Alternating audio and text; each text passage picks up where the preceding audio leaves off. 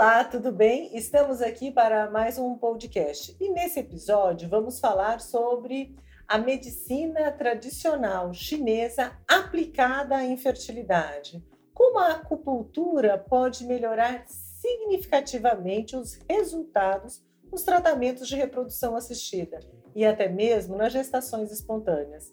E para bater esse papo, convidei aqui a doutora Monique, que é médica acupunturista, membro da Sociedade Brasileira de Acupuntura, já bastante experiente e com foco na infertilidade. E aí, você, eu quero que você me explique tudo. De onde vem a acupuntura, como tudo isso surgiu? Então, quando se fala sobre a medicina tradicional chinesa, é, a maioria das pessoas só lembram do agulhamento, da acupuntura, uhum. mas é importante lembrar que a acupuntura é um dos cinco pilares da medicina tradicional chinesa assim, mais quatro, que são a fitoterapia chinesa, que são cápsulas ou pílulas de, contém, que contêm ervas medicinais regulamentadas pela Anvisa. Também temos a dietoterapia chinesa, essa questão muito importante da alimentação equilibrada. É, a meditação, que, que, tem essa visão do cuidado da saúde mental do, dos casais e o outro que é o movimento. Tradicionalmente se fala do Tai Chi Chuan, mas nós entendemos como a prática da atividade física regular. Então, é, vendo todos esses pilares, já passam a ideia que a medicina tradicional chinesa tem essa visão né, dos, do ser humano como um todo. Né? Importante a saúde mental, a atividade física, a, as agulhas que vão trabalhar várias é, questões, tanto energética, mais questões mais é, documentadas em estudo, aumento da vascularização, é, neurotransmissores. É, então, tem toda essa visão integral do ser humano. E, assim, é uma medicina muito antiga, milenar, tem, assim, relatos da, que datam de 5 mil anos, mas atualmente ela também é uma ciência baseada em evidências científicas, como você vinha falando. Existem um estudo de 2008 de meta-análise, que é aquele estudo que juntam vários estudos, nesses são sete estudos com 1.300 pacientes, e se viu que a acupuntura consegue melhorar a chance de gravidez em 60%. E um outro estudo mais recente, de 2019, com 27 estudos, e aí maior número de pacientes, 27 mil pacientes, juntando todos esses estudos, e viu um aumento na taxa de gravidez em 21%. Então, disso a gente já tem uma ideia de que realmente a acupuntura pode ser mais um recurso que vai ajudar os casais a engravidar. Ótimo. E então é importante a gente reforçar que é, medicina tradicional, lógico, algo milenar, a gente precisa efetivamente acreditar, confiar que é efetivo, é sim uma especialidade médica, é, e baseados nesses estudos, efetivamente a gente pode garantir para o nosso paciente que está sendo atendido de uma forma absolutamente completa e que vai ter sim uma melhora no tratamento. E eu acho super legal, Monique, assim, porque meu olhar como especialista em reprodução assistida é totalmente diferente do seu. Né? Então, acho que esses vários olhares para uma mesma pessoa, a gente olha o ser humano por diferentes ângulos e aí a gente consegue ter até uma visão mais completa.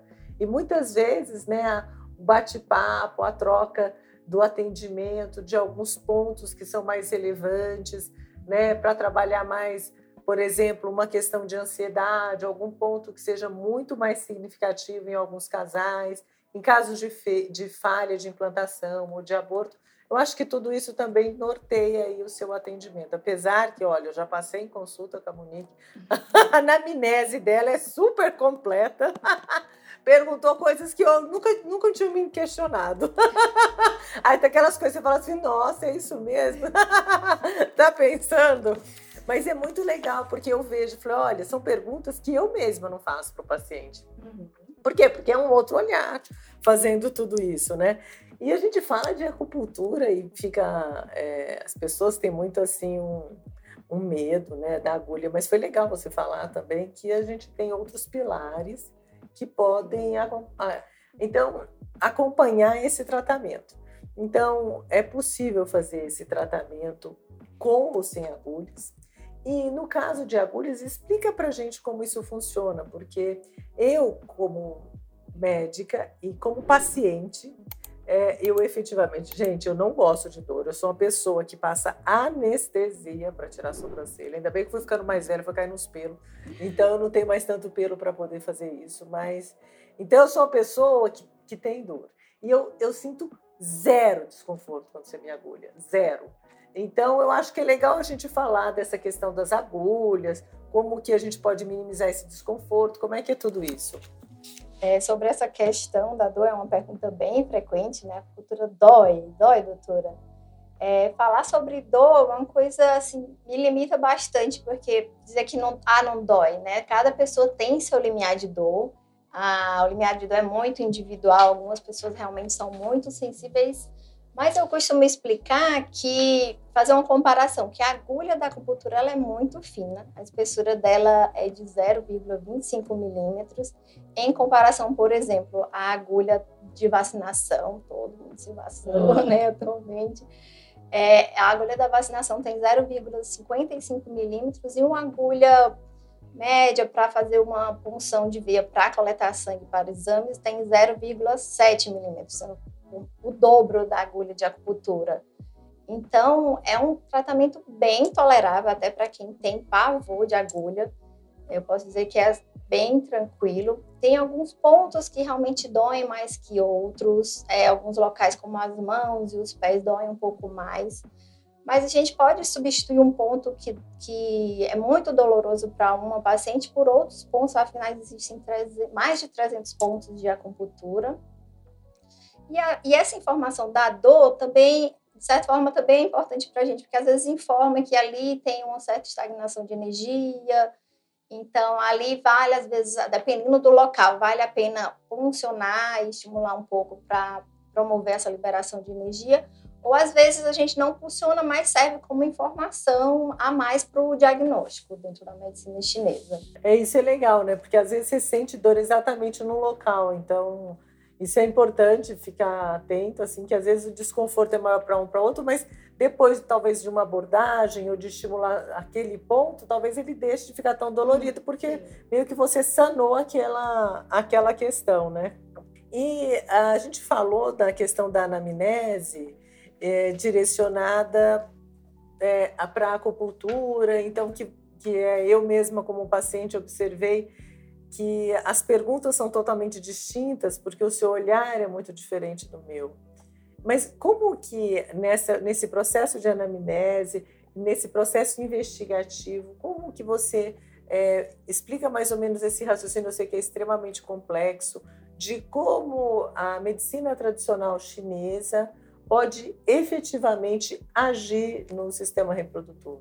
É, para a gente fazer o diagnóstico, como você viu, é uma anamnese demorada, uma conversa bem demorada, que a gente pergunta sintomas, por exemplo, estamos no contexto da fertilidade, uhum. mas os sintomas que eu pergunto não são só apenas sobre o ciclo menstrual ou não, são sobre ah, a digestão é boa, não é, o, o ritmo intestinal, como que funciona, porque cada sintoma desse a gente vai organizando em algum, nos órgãos, que são os cinco elementos que a gente fala, cada órgão está relacionado a um elemento da natureza, e a partir desses elementos a gente vai conduzindo os diagnósticos, as hipóteses diagnósticas dentro do contexto da medicina tradicional chinesa.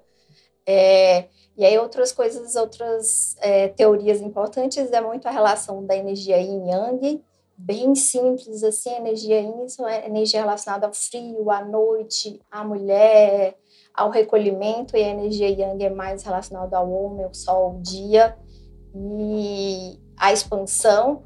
Então a gente conversa sobre muitas coisas a respeito da vida e de sintomas da pessoa, não necessariamente queixas, mas uhum. de coisas é, do seu jeito de ser, de se alimentar, para organizar um diagnóstico. Isso é a visão, vamos dizer, mais tradicional.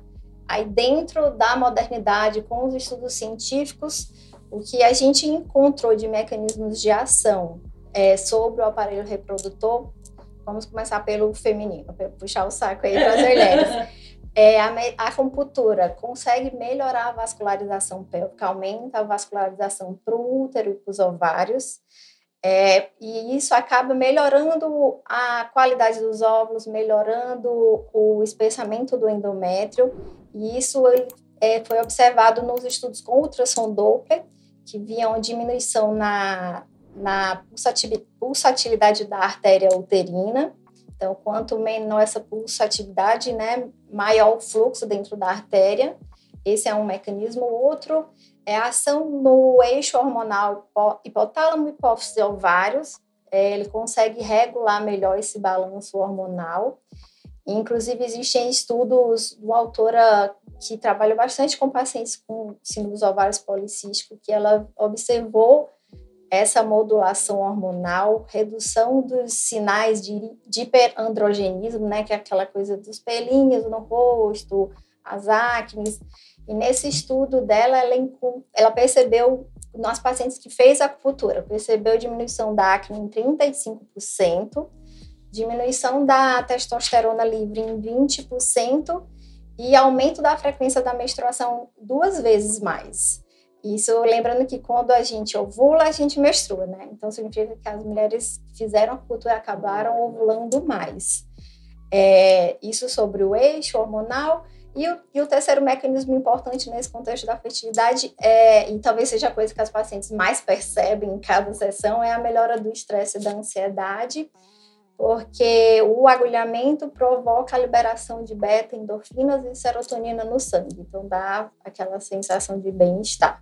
Em relação a essa liberação de serotonina, tem é, acontece no processo de agulhamento, independente do, da queixa em si, então quando você vai estimulando alguns pontos, então se eu estimular, se eu usar o, o processo de agulhamento, eu já vou ter liberação de serotonina?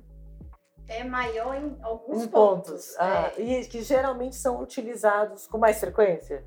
A gente, eu quase não pergunto mais se a pessoa está ansiosa. Tem pontos é. para que a gente chama de acalmar a mente que já coloco praticamente em todo mundo, porque tá todo mundo muito estressado, nosso ritmo de vida já é muito acelerado mas é, não é o agulhamento em qualquer ponto. Essa questão de, do, da liberação está mais relacionada a alguns pontos, que aí entra um pouco naquela coisa que eu estava falando dos órgãos, Entendi. do yin, do yang, da escolha dos pontos naquela, naquela visão mais tradicional da medicina chinesa. Tem alguns pontos no corpo mais relacionados a melhorar a ansiedade. E uh, você conversou, comentou que uh, a gente falou em passando assim, de algumas, de várias doenças que podem ser abordadas pela acupuntura. E, de fato, é, existe alguma restrição de alguma questão, porque, pelo que eu entendi, é, se você busca esse equilíbrio, ele não está restrito aos diagnósticos da medicina com alopatia, né? Exatamente. Então, você pode fazer uma, uma outra abordagem independente do diagnóstico efetivo. Então, serve para o ser humano em geral, para qualquer queixa, não é isso? Porque você Sim. tem um outro olhar. Sim. E vamos falar um pouquinho que a gente puxou o saco das mulheres e pensando no processo de, desse acompanhamento de acupuntura para os homens. Dentro da fertilidade masculina, também se observou melhora com a acupuntura. Ocorre parecido com, com o que ocorre nas mulheres, melhora da vascularização pélvica e aí eles observaram da mesma forma com ultrassom aumento da vascularização da artéria testicular. Então, tinha um aporte maior de nutrientes, de oxigênio e de fatores antioxidantes na região. E assim acaba melhorando a espermatogênese, né, que é a produção de espermatozoides. Houve melhora também no eixo hormonal, no mesmo, mesmo local, assim, né, na parte central, hipotálamo, hipófise e gônada masculina, com aumento dos hormônios FSH e LH. Um, fizeram um estudo muito interessante comparando a, a acupuntura com uma cirurgia para varicocele, né? Que aí a varicocele, explicando bem explicitamente, aquela alteração de vasos na região testicular, que pode prejudicar a produção dos espermatozoides e alguns homens precisam fazer, fazer a cirurgia da varicocele para melhorar os parâmetros do espermograma. E esse estudo, ele comparou a acupuntura com a cirurgia. A avaliação do espermograma foi após seis meses e se observou que os, os dois procedimentos, assim, a acupuntura e a varicocele, melhoraram os parâmetros do espermograma, é, naqueles parâmetros de motilidade, mobilidade e quantidade de espermatozoides. Inclusive, o grupo da acupuntura melhorou um pouquinho mais o, em relação ao número de espermatozoides. Então, isso foi uma coisa, foi um estudo muito interessante, um estudo de 2015, que fez essa comparação, as duas coisas, assim. Não é que estou dizendo que a acupuntura é melhor que a cirurgia. Eles quiseram comparar em relação ao benefício da cirurgia, uhum. se a acupuntura também ia melhorar. E os dois procedimentos melhoraram. Para a gente foi bem interessante. Eu acho, é, e a gente pode, né, é, como a gente está falando desse acompanhamento multi, é, profissional, é, a gente pode também é, associar isso, né? Então, aqui a cirurgia é benéfica e se por acaso a gente fizer as duas coisas, então que a gente possa promover ainda mais esse aumento da vascularização. É porque eu até falo, é super desigual, né? É, no, no, um ml de sêmen normal tem cerca de 15 milhões de espermatozoides, tudo isso atrás de um óvulo. Até então a gente falou que aumentou 3 milhões, 9 milhões, é verdade que é um óvulo, né? E claro, a gente pode, é, assim como né, no acompanhamento da mulher e do homem, a gente pode é, fazer uma somatória do que, do que existe e que tem embasamento científico, claro, né? É, para poder melhorar os resultados de tratamento. Em relação a essas sessões de acupuntura, é, eu sei que a primeira consulta é mais ampla e depois tem as sessões. Existe, assim, é, mais ou menos o tempo de uma sessão? É, existe um mínimo de sessões? Existe um máximo? Como é que é esse acompanhamento com a medicina tradicional chinesa? Na maioria da dos dados em literatura é, sugerem uma frequência de uma sessão de acupuntura por semana.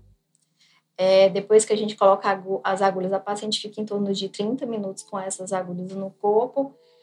O quanto antes a pessoa começar a acupuntura, melhor. É como isso que a gente vinha falando, né? Um tratamento mais integrativo para melhorar vários aspectos da qualidade de vida da pessoa. Então é difícil dizer um, um dar um dado assim, uma data assim, quanto que precisa se fala, de um modo geral, de, de começar a acupuntura pelo menos uns dois a três meses antes de pensar em engravidar, para melhorar essa questão das desarmonias energéticas que a acupuntura enxerga. E aí, tem um, e aí vai um pouco também para a parte né, fisiológica da mulher, aquele óvulo que vai ser liberado daqui a três meses, ele começou ali a se dividir né, há três meses atrás. A produção de espermatozoide também demora ali os seus 74 dias. Então, se você já vem fazendo acupuntura com esses dois, três meses, vai, vai ser os benefícios da acupuntura já vão ser sentidos, né, em todo esse processo da divisão celular dos espermatozoides e óvulos. Ótimo, fantástico. A gente aproveitando nesse contexto da fertilização, é, existe é um, trabalho bem estabelecido do protocolo de Paulo, especialmente nos processos de tratamento em relação à transferência embrionária. Fala para a gente um pouco desse protocolo, dos resultados esperados e como é que é feito. Uhum. O protocolo de Paulos ele consiste em duas sessões de acupuntura, uma sessão antes da transferência de embrião e outra sessão após a transferência de embrião. E esse protocolo foi criado, ele surgiu do estudo de 2002 do, do médico ginecologista, inclusive, Dr. Wolfgang Paulus, lá na Alemanha. E ele fez, é, foi tentou estudar isso, comparar, fazendo essas duas sessões de acupuntura, se ia ter, iam ter taxas de gravidez clínica maiores ou não, em pessoas, comparado em pessoas que não fizeram acupuntura. E os resultados foram bem interessantes. Justamente o grupo que fez essas duas sessões de acupuntura teve taxa de gestação clínica, que é aquela vista no ultrassom com seis semanas, teve taxa de 42,5% de gravidez, em comparação ao grupo que não fez acupuntura, que foi uma taxa de 26% de gestação. Então, foi o estudo dentro da fertilidade, foi um dos primeiros estudos dentro da, da fertilidade, ou melhor falando, dentro da fertilização in vitro. Entendi. Foi esse estudo de 2002, que em seguida foram se fazendo vários outros estudos e os dados foram dando semelhante em relação a essa questão de fazer esse protocolo de Paulus. É, e nesse protocolo Então, nos outros tratamentos, a gente, como você eh, reforçou muito, que a gente fala só, pensa só no agulhamento, é, esses outros, essas outras técnicas é, podem ser utilizadas também né, nesse acompanhamento de qualquer paciente, ou, por exemplo, ah, no protocolo de Paulo tem que ser um agulhamento, alguma coisa assim? É como ele veio desse estudo, o estudo então, tinha uma metodologia, foram feitos com, é, com agulhas, com agulhamento. E, mas existem outras técnicas, né, como a moxa bustão, a eletrocultura, que a gente pode também usar no tratamento das pacientes. Fala um pouquinho dessa moxa bustão e da pra gente. A moxa bustão é, é uma técnica que você faz o aquecimento de algumas regiões do corpo ou de pontos de acupuntura com um bastão. Ele contém ervas prensadas, mas tradicionalmente a erva é chamada artemisia, mas podem ser de outras ervas é, ele acende como um incenso, sabe? Sem uhum. ter chama. Então a gente só aproxima da pele sem queimar. E aí a intenção é utilizar essa técnica para as pacientes que relatam para a gente muitos sintomas relacionados a frio, que a gente coloca uhum. dentro do nosso diagnóstico de deficiência de Yang, que é aquela energia quente que eu falei, ou um diagnóstico de frio de útero que são e as queixas geralmente são isso ah eu sou muito friorenta ou levanto muitas vezes à noite para fazer xixi o pé é muito frio quando tem queixa de dor lombar com frequência quando tem história de muitas perdas gestacionais são algumas questões que a gente usa para colocar dentro desses diagnósticos e é interessante usar a, a moxa nessas pacientes ah, então legal. Então, você, a técnica também é baseada não só é, nesses acupontos que você utiliza, mas também como estimular, né? Dependendo do seu diagnóstico. E a eletroacupuntura, como é que é? A eletroacupuntura também é muito utilizada. A gente faz uma sessão de acupuntura habitual, o agulhamento, a inserção das agulhas, mas aí a gente conecta essa agulha a um aparelho que faz a emissão de, de estímulos elétricos. São hum. estímulos elétricos não dolorosos é, que vão atravessar a pele através da agulha. E, essa, e esses estímulos elétricos acabam potencializando os efeitos da acupuntura. É, mais comumente, a eletrocultura é, é usada para tratamento de dor, para controle de, de quadros dolorosos, mas já se tem bastante estudo com a eletrocultura para fertilidade. É um, uma, a autora que, que fala bastante sobre isso é exatamente aquela que eu falei um pouco antes das pacientes com síndrome ovários policísticos, ela chama Elizabeth Stein. É, ela faz estudo, fez estudos com pacientes com síndrome ovários policísticos que, que foi observado aquela melhora né, do balanço hormonal, dos ciclos ovulatórios. E além dessa questão do balanço hormonal, também se, se usa bastante a eletrocultura para endométrio fino. Ah, e é muito legal. Foi, tem um estudo de 2014 do o autor chamado Shuai e os seus colaboradores. Ele mostrou aumento da espessura do endométrio e também melhora daquela morfologia trilaminar, né, que é a morfologia ideal para a transferência do embrião, conseguindo maiores taxas de implantação do embrião, com alguns números assim, ele observou melhor taxa de implantação, em torno de 50% versus 23% comparado com o outro grupo que não fez acupuntura. E taxa de gravidez clínica de 44% no grupo que fez acupuntura em relação a 20% no grupo que não fez acupuntura. Então, a eletrocultura é bem interessante nessas, nessas duas situações. É. é fantástico, porque quando a gente pensa em espessamento endometrial, então, é, a grande questão da falha de implantação, né? A gente transfere embrião lindo, maravilhoso no, no útero e não gruda. E essa interação entre o embrião e o endométrio é algo único que acontece com aquele embrião e com o endométrio naquele momento. E, infelizmente, nos endométrios que são muito finos, essa receptividade é muito diminuída. E existem alguns trabalhos de transferência, inclusive, de células-tronco é, para o endométrio, que é um grupo da Espanha, é, que a gente conseguiu, que eles conseguiram, um aumento do endométrio por no máximo duas semanas. E depois voltava, quer dizer, então quer dizer, com você. É, e aí depois perdi. Eles fizeram esse acompanhamento em mulheres que tinham esse endométrio já é, mexido cirurgicamente, tinha uma escassez de matriz celular, então por isso era tão difícil esse estímulo. Mas que legal que a gente pode também associar aí a acupuntura para melhorar essa receptividade endometrial, que eu acho que é o grande X da questão da reprodução assistida. Acho que a gente, a gente vai. Eu lembro, é, a minha filha era pequenininha, né, e ela me vendo trabalhar, ela sempre perguntava assim: mãe, o que, que você faz? Você tira o neném da barriga da moça, coloca o neném da barriga da moça, e qual que é o papel de Deus? Eu falei: a cola, minha filha. A colinha. Mal sabia ela que eu acho que o divino acompanha em todos os momentos, né? Sim. Que, que eu, eu ainda falo, eu falei assim, eu tenho uma, uma, eu tenho a minha crença, a minha religião. Eu falo, se eu for fazer besteira, melhor paralisar minha mão, porque tá aí uma pessoa que não pode errar quando está trabalhando, sou eu.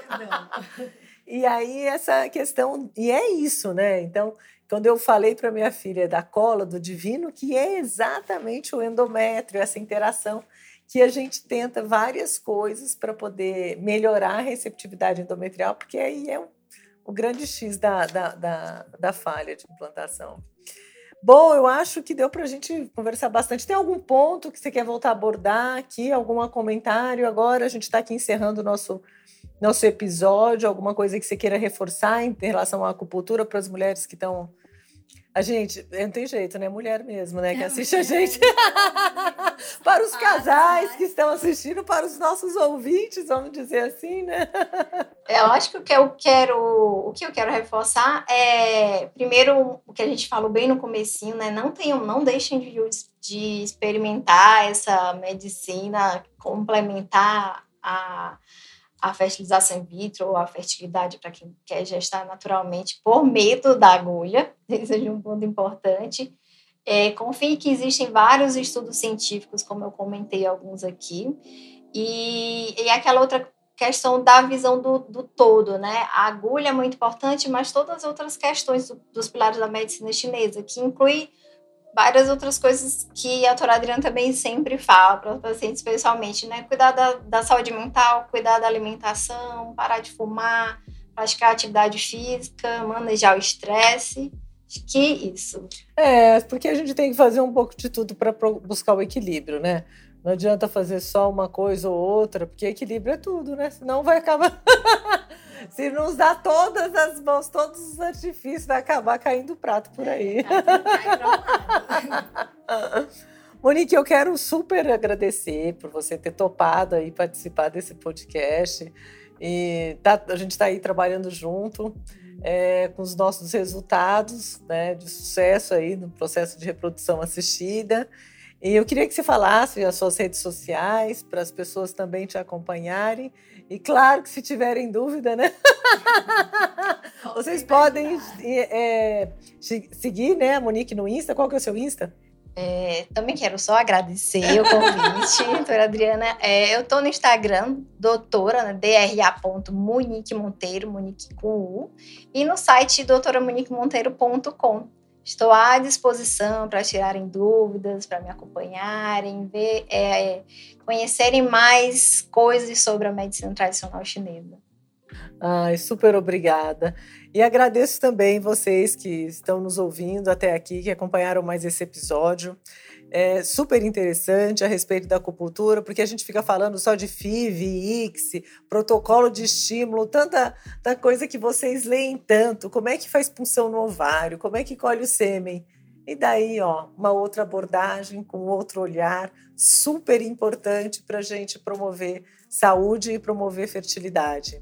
Gostaram? Compartilhem e acompanhem os outros episódios, que cada tema é cada um mais diferente do outro e todos se complementam. Isso que é bacana. Obrigada.